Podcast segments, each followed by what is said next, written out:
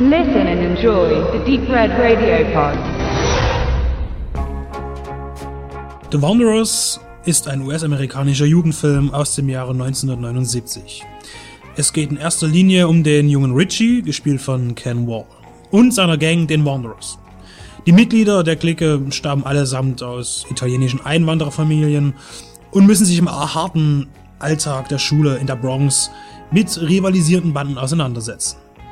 Und da gäbe es zum Beispiel die Wongs, eine japanische Kampfsportgang, die gefährlichen Ducky Boys oder die Baldies, eine Gruppe aus Skinheads, sowie die afroamerikanischen Del Bombers. Eine wirkliche Handlung verfolgt der Film nicht, stellt aber viele Charaktere vor und deren Geschichten. Es geht um Liebe, Eifersucht, die erste sexuelle Erfahrung, Streit in der Familie, Rassismus, der eigenen Identität, der Suche nach der Bestimmung in der eigenen Zukunft und Rock'n'Roll viel Rock'n'Roll, der den Soundtrack bestimmt. Es ist schwer, sich in den Film einzufinden, denn er zeigt beispielsweise mal eine lange Partyszene mit Strip-Poker und fröhlich tanzenden Teenagern und im nächsten Moment eine ernste, tieftraurige Sequenz um Angst und Tod. Dazwischen gibt es keine nachvollziehbaren Verbindungsstücke und oft fragt man sich, ob da nicht vielleicht ein paar Minuten fehlen.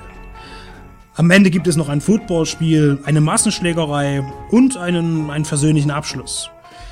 Auch wenn das alles nicht richtig zusammenpasst, hinterlässt der Film doch einen positiven Eindruck.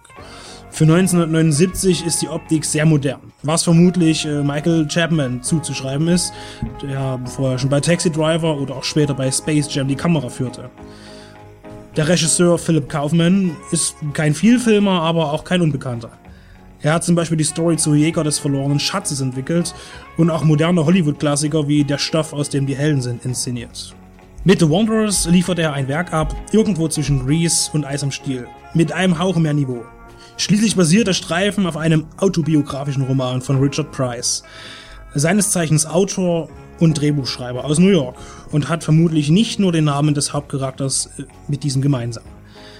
Nachdem für die Kinoauswertung in Deutschland eine 20 Minuten kürzere Version gezeigt wurde, Schuld dafür dürfte die viel nackte Haut sein, die man zu sehen bekommt, äh, gibt es bereits seit geraumer Zeit die ungekürzte Fassung als Director's Cut für das Heimkino.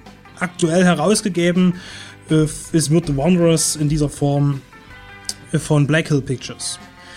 Beim Zusehen wird man den Gedanken nicht los, dass The Wanderers Pate stand für beispielsweise spätere Filme wie Rumblefish von Coppola oder sogar viel später American Pie.